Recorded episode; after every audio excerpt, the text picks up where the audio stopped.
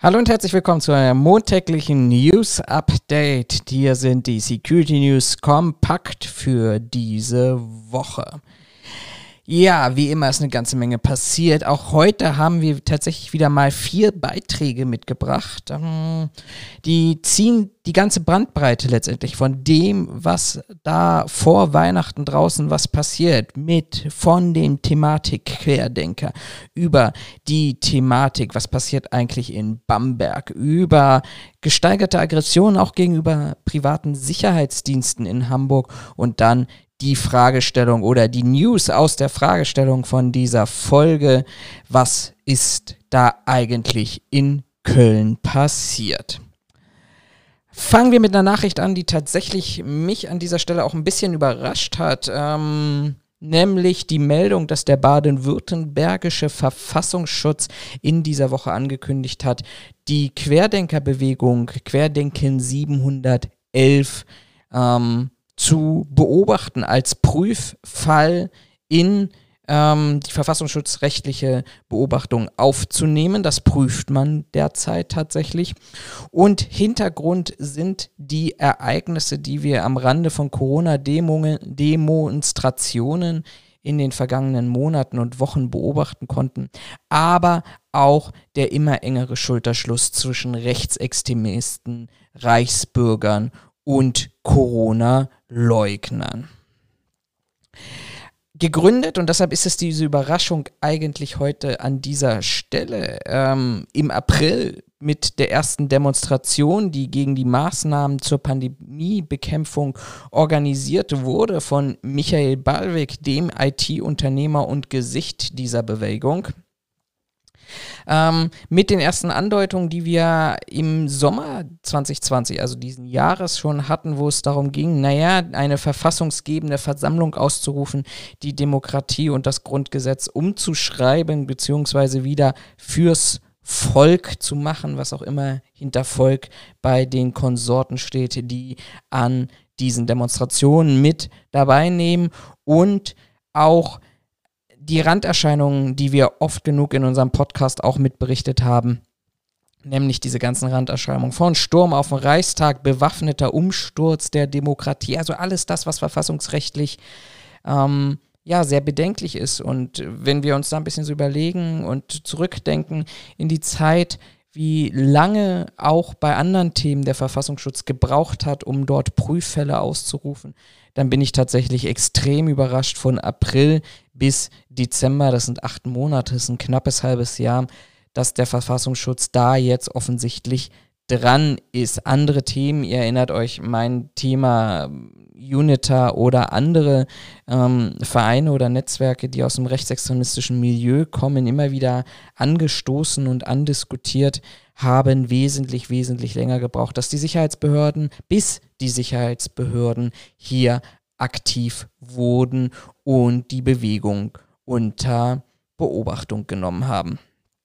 Was gefördert hat offensichtlich diese verfassungsschutzrechtliche Einstufung war ein Treffen mit Peter Fitzek. Wer Peter Fitzek nicht kennt, einfach mal googeln. Ein selbsternannter König von Deutschland aus Thüringen. Will jetzt nicht sagen Gesicht der Reichsbürgerbewegung, aber einer der Vorreiter der Reichsbürgerbewegung. Und da gab es tatsächlich einen, ein Treffen mit knapp Dutzend, mit ein, knapp 100 Teilnehmern. Und hier soll tatsächlich dieser Schulterschluss zwischen Rechtsextremisten und Reichsbürgern stattgefunden haben. Es war ein sogenanntes Arbeitstreffen, was auch in einer Stellungnahme der Querdenken 711 Bewegung tatsächlich, ja, wie soll man sagen, also im Wortlaut heißt es, ob jemand durch Dritte als Reichsbürger bezeichnet wird, ist für uns unerheblich. Das heißt, auch hier wird wieder offensichtlich das die Einstufung von Sicherheitsbehörden, Teile dieses Regimes, des Corona-Regimes, hinter angestellt, hinter der eigenen Bewertung.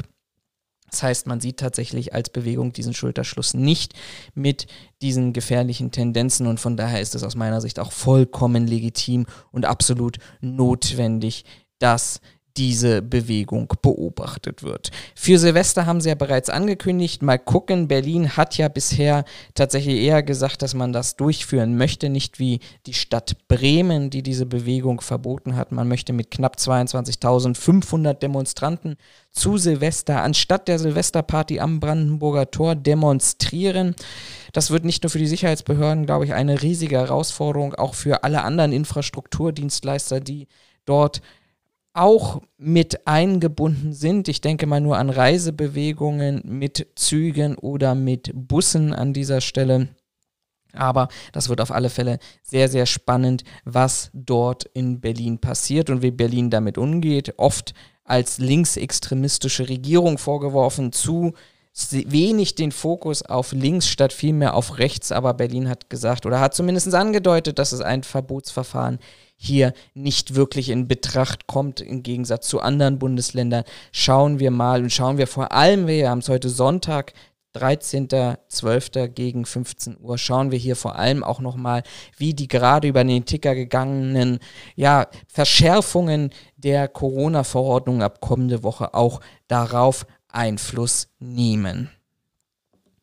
Kommen wir zum zweiten Thema, wenn überhaupt zweites Thema, aber genauso ärgerlich wie letztendlich das erste Thema, nämlich die Fragestellung, wieso tut man sich mit bestimmten Aspekten so schwer? Ihr habt es vielleicht mitbekommen, wenn ihr diesen Podcast hier verfolgt oder beziehungsweise das, was ich sonst auf den Social-Media-Plattformen so darstelle, und zwar Bamberg. Bamberg, die, das Ankerzentrum Bamberg ist ja in den letzten zwei Jahren erheblich durch Gewalt durch private Sicherheitskräfte aufgefallen, sodass man sich dann überlegt hat, na ja, wir müssen neu ausschreiben. Diese neue Ausschreibung, die war auf alle Fälle notwendig und sinnvoll. Das kann man anders nicht bezeichnen ist aber am Ende des Tages tatsächlich an einen Sicherheitsdienstleister vergeben worden. Und das muss man sich vorstellen, an einen Sicherheitsdienstleister, deren dessen Mitarbeiter vorm Amtsgericht in ähm, Halberstadt derzeit stehen.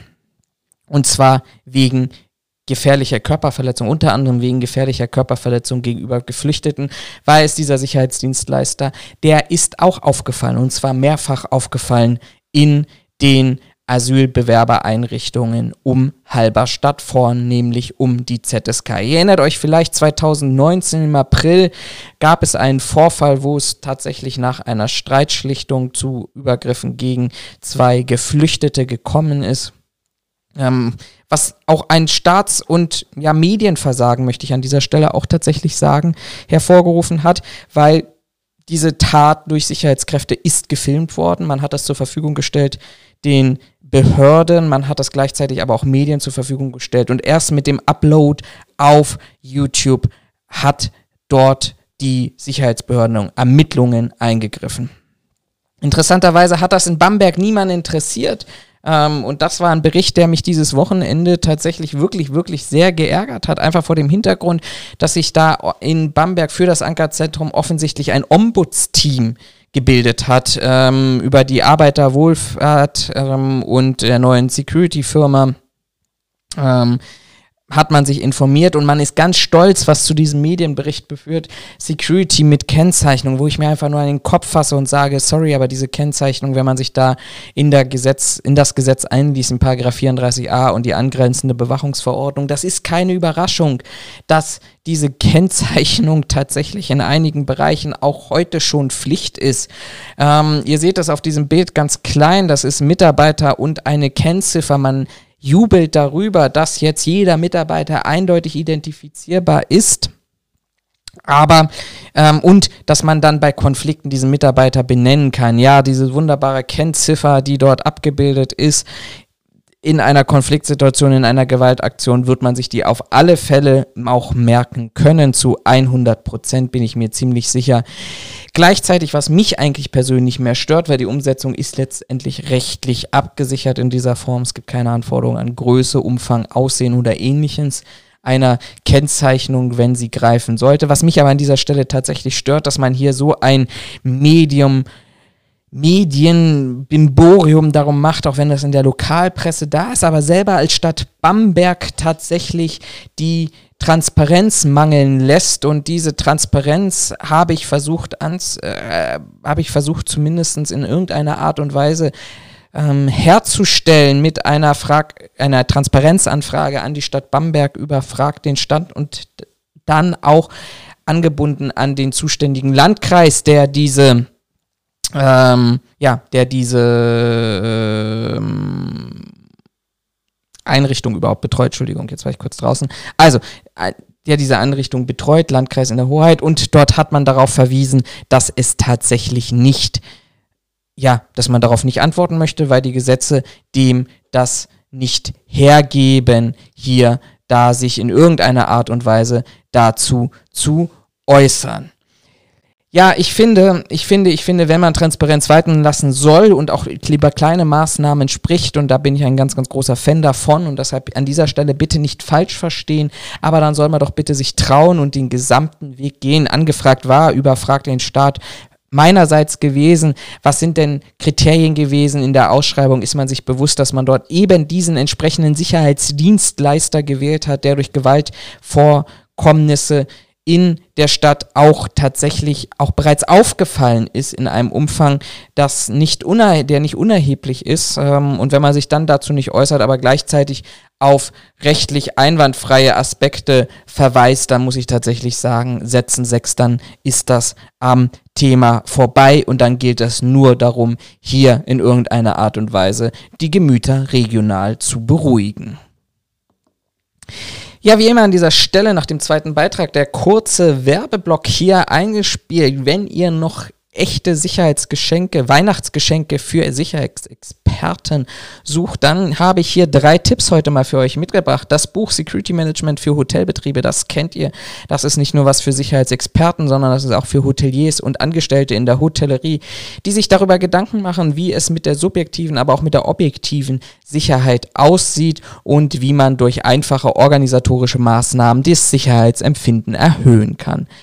Die zweite Empfehlung, und die ist seit dem 6. Dezember tatsächlich online und auch hier in der Videobeschreibung verlinkt, mein kleines Jahrbuch der Sicherheitsbranche. Zum zweiten Mal die Ereignisse der letzten 365 Tage zusammengefasst, insgesamt jetzt auf 184 Seiten, aber nicht nur der letzten 365 Tage, sondern der letzten drei Jahre von 2018 über 2019 hin zu 2020. Jetzt im Buch für auf 184 Seiten verfügbar überall da, wo es Bücher gibt, im lokalen Buchhandel, im Onlinehandel oder auch bei Amazon. Schaut mal in die Video- bzw. Podcast-Beschreibung hinein.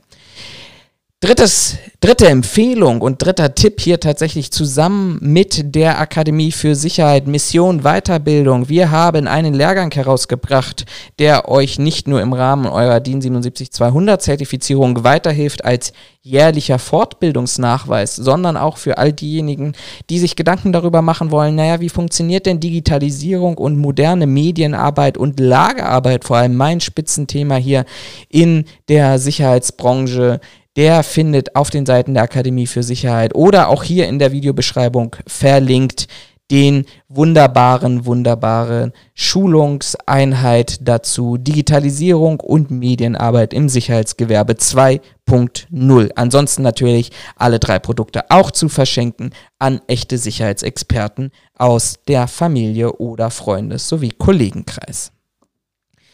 Kommen wir zum dritten Thema. Das ist tatsächlich medial überraschenderweise ein wenig untergegangen, muss ich an dieser Stelle sagen. Aber offensichtlich gab es schon bereits am 20. November einen Glasbruch bei einer Hamburger Sicherheitsfirma, hier beschrieben als Securitas-Filiale in der Fulzbüttlerstraße in Hamburg. Und dort wurde praktisch die Außenhaut entsprechend verglast gewesen. Es gibt tatsächlich ein, eine Stellungnahme, ein Bekennerschreiben auf einer Homepage und dort bezieht man sich auf eigentlich im Wesentlichen zwei Aspekte, nämlich auf die jetzt bereits anstehenden oder noch kommenden G20 ähm, Protest, äh, äh, Prozesse gegen Demonstrationsteilnehmer auf dieser G20 und auf der anderen Seite ist hier auch argumentiert worden, dass die staatlichen Aufgabenfelder ähm, zum Beispiel die Überwachung in Gefängnissen, in privaten oder öffentlichen Räumen, Wohnungsgesellschaften, Stadtverwaltungen, Regierungsinstitutionen und Funktionen in Asylbewerberheimen immer mehr privatisiert werden und ausgegeben werden an private Sicherheitsdienste und dass die gesamte Sicherheitsbranche dann Teil eines Systems zur Überwachung von Unschuldigen bzw. Geflüchteten ist und sich somit auch der ja, staatlichen Gewalt, der staatlichen Sicherheitsgewalt hier mitschuldig macht. Warum habe ich das aufgenommen? Das war letztendlich offensichtlich nicht nur eine Medienmeldung wert gewesen, aber ich hatte vielleicht auch, und das ist ja die Zielstellung, die wir hier allesamt immer wieder haben mit unseren Funktionen und unseren Podcasts, wir haben ja tatsächlich hier wirklich Themen inzwischen, wenn wir auch da nicht nur an die Impfzentren denken, sondern auch in anderen Bereichen, auch rund um die Corona-Pandemie, wo es darum geht, dass tatsächlich immer mehr staatliche Aufgaben outgesourced werden, ohne dass wir auf der einen Seite tatsächlich für diesen Grundrechtseingriff eine Möglichkeit haben, diesen Grundrechtseingriff irgendwie ja mit außerhalb von Verwaltungshelfer und Beleihung vielleicht agieren zu können. Auf der anderen Seite die Anforderungen, die an private Sicherheitskräfte gestellt werden, weit, weit unter den Anforderungen sind, die staatliche Sicherheitsakteure haben. Wir bewegen uns also hier vollkommen in einem Graubereich und dieser Graubereich wird immer weiter ausgeweitet und ich habe fast auch die Vermutung, im Rahmen von Corona ist dort, sind dort auch Grenzen überschritten worden, was Aufgabenbereiche vor allem für Kommunen angeht die nicht mehr rückgängig gemacht werden können. Das Sicherheitsdienstleistungsgesetz, kein neues Update in diesem Zusammenhang, auch aber das Sicherheitsdienstleistungsgesetz wird es nochmal spannend, was dort tatsächlich geregelt werden soll und was die Inhalte da sind. Ich bin mir nicht wirklich sicher, was da auf uns zukommt, ob das wirklich eine Handhabung ist dafür. Ich sehe viel, viel mehr die Gefahr hier tatsächlich, dass wir uns auch genau solchen Anschlägen von links ausgesetzt sehen, einfach aufgrund der Thematik, dass wir mehr wollen, als wir tatsächlich dürfen. Und dann stellt sich die Frage, vor allem auch im Rahmen mit Impfzentren, wo die Bedrohung ja von einer ganz anderen Ecke kommt, aber warum und vor allem für was für ein Geld wir unsere Köpfe, die Sicherheitskräfte, die Kollegen, die draußen operativ unterwegs sind, ihren Kopf hinhalten müssen, weil offensichtlich staatliche Sicherheit immer, immer weiter outgesourced wird. Haben wir eine Antwort darauf? Ich bin tatsächlich momentan der Überlegung mit den Jedermannrechten. Die reicht nicht aus für die Aggression, die dort tatsächlich immer stärker und ja, in den Vordergrund auch tritt, die sich nicht nur gegen Sachen, sondern auch gegen Objekte und Menschen richtet. Haben wir dem was entgegenzusetzen? Ich glaube nicht. Wollen wir dem was entgegensetzen? Das wäre die viel, viel spannendere Diskussion, die wir an dieser Stelle mal führen sollten. Ist das ein Aufgabenbereich? Und wenn ja, wenn das ein Aufgabenbereich sein sollte, dann muss dieser Aufgabenbereich auch mit anderen Rechten, Pflichten und vor allem Qualifizierungen ausgestattet werden. Kommen wir zum letzten Beitrag für heute und das war tatsächlich eine Meldung, die ähm, letzte Woche von den Kollegen der IBIT GmbH ähm, veröffentlicht wurde, die auch tatsächlich zu Anfang bei mir ein bisschen an mir vorbeigegangen ist. Das ist ein Thema, ich glaube, ursprünglich gekommen aus 2019, wo es tatsächlich eine Kontrolle des gewerblichen Sicherheits- und Ordnungsdienstes in der Spielbegegnung oder bei der Spielbegegnung Begegnung von erst dem ersten FC Köln gegen SV Darmstadt gegeben hatte. Die Gewerbeaufsicht damals hatte argumentiert, dass ähm, es sie Personen angetroffen haben an bestimmten Positionen, wo eine, ein Nachweis nach 34a Gewerbeordnung notwendig gewesen wäre. Der erste FC Köln hatte gesagt, nein, ist es nicht. Und das Amtsgericht Köln hat nun entschieden, ob, und das ist die Fragestellung, nämlich ob eine Person, die im Karten-, Personentaschen- oder Körperkontrollen im Einsatz, Einlassbereich eines Stadions eine Tätigkeit durchführt, eine Wachperson im Sinne von 34a Absatz 1a Gewerbeordnung ist. Vorneweg gestellt, natürlich, auch wenn wir da hier eine starke regionale Ausprägung eines Gerichts, einer Entscheidung haben, müssen wir sie akzeptieren. Aber auch hier gab es wieder Aspekte und Themen, die mich unglaublich gestört haben. Nämlich auf der einen Seite die Entscheidung und den Inhalt an sich. Auf der anderen Seite, und dem mal vorgezogen, hier tatsächlich auch die Thematik, dass sich der Bundesverband der Sicherheitswirtschaft in einer Pressemeldung sehr über diese Entscheidung gefreut hat. Und das ärgert mich tatsächlich schon. Ein Arbeitgeberverband, ein Branchenverband, der mal wieder muss man an dieser Stelle wirklich sagen, ähnlich wie wir die Entscheidungen hatten in dem internen Papier, erinnert euch vielleicht vom 1. April diesen Jahres, wo es darum ging, ist der Einlassbereich von Supermärkten, wo Hausrecht und Zutrittsverweigerung ausgeübt wird. Ist das eine Tätigkeit nach 34a oder ist sie es nicht? Und dort hat man tatsächlich entschieden und gesagt, ja, es ist keine, war zumindest die erste ja, die erste Entscheidung, die es dort gab vom BDSW im internen Papier, hat man dann relativ schnell wieder zurückgenommen. Aber auch hier hat man sich jetzt wieder darüber gefreut, dass das Gericht festgestellt hat, nein, es ist keine Tätigkeit nach Paragraph 34a und da muss man sich ernsthaft mal wirklich an den Kopf fassen und sagen, dass ein Arbeitgeber- und Branchenverband sich darüber freut, dass eine Entscheidung getroffen wird, die nicht im Sinne des Branchenverbandes ist. Ich kann mir nicht vorstellen, dass es irgendeinen Branchenverband gibt, der Gerichtsentscheidungen positiv oder zum Anlass einer positiven Pressemitteilung nimmt, wenn diese Gerichtsentscheidung gegen den Schutz der eigenen Brancheninteressen ist. Kommen wir aber zum Teil, der ersten Teil. Und dort wurde tatsächlich festgelegt, dass Personen, die Kontrollen körperliche oder mechanische Tätigkeiten wie eben Karten, Personen, Taschen oder Körperkontrollen durchführen, zum Veranstaltungsordnungsdienst zählen und damit nicht eine Bewachungstätigkeit nach der Bewachungsverordnung ausgeübt wird, sondern die Bewertung, wann eine Bewachungstätigkeit oder eine Tätigkeit, die unter dem Paragraph 34a Gewerbeordnung im Zusammenhang mit der Bewachungsverordnung ähm, ausgeübt wird, hängt davon ab, entschieden die Richter am Amtsgericht Köln, dass es danach geht, welcher Mitarbeiter berechtigt ist, einen Besucher zurückzuweisen und das Hausrecht auf Basis der Stadienordnung für den Verein auszuüben und durchzusetzen hat. Diese Übernahme dieser Bewachungstätigkeiten, ich lese hier mal aus der IBIT-Pressemitteilung vor zum aktuellen Beschluss des Amtsgerichts, die Übernahme einer Bewachungstätigkeit im Sinne des 34a Gewerbeordnung im Zusammenhang mit der Bewachungsverordnung manifestiert sich erst bei solchen Einsatzkräften, zum Beispiel Supervisoren oder Multiplikatoren, denen die Befugnisse zur Durchsetzung des Hausrechts oder spezielle Schutzaufgaben übertragen werden. Solche 34a-Kräfte müssen nach den noch geltenden Vorschriften der Gewerbeordnung in den Einlasszonen vor Ort anwesend sein, um die notwendigen Entscheidungen und Maßnahmen gemäß Stadienordnung anzuordnen zu können. Ich finde, die Entscheidung ist auch im Sinne einer Sicherheit nicht, nicht zielführend. Warum? Weil es auf der einen Seite nicht nur die Diskussion wieder aufmacht, wer sorgt denn eigentlich für Sicherheit, sondern es macht eine Diskussion auf von der Wertigkeit der Sicherheit. Also das Gericht hat hier meines Erachtens entschieden, dass die, das, Durchsetzung, das Durchsetzen von Hausrecht deutlich über, also mehr Anforderungen unterliegt als eine Körperkontrolle. Und das alles natürlich immer im Zusammenhang mit den Versammlungsstätten, rechtlichen Vorschriften, Muster, Versammlungsstättenverordnung, Sonderbauverordnung oder ähnliches, was wir in den einzelnen Bundesländern noch haben. Das heißt, wenn ich jetzt sagen würde, und vor allem vielleicht auch nach der Corona-Pandemie, ich muss Geld sparen, was tue ich denn dann?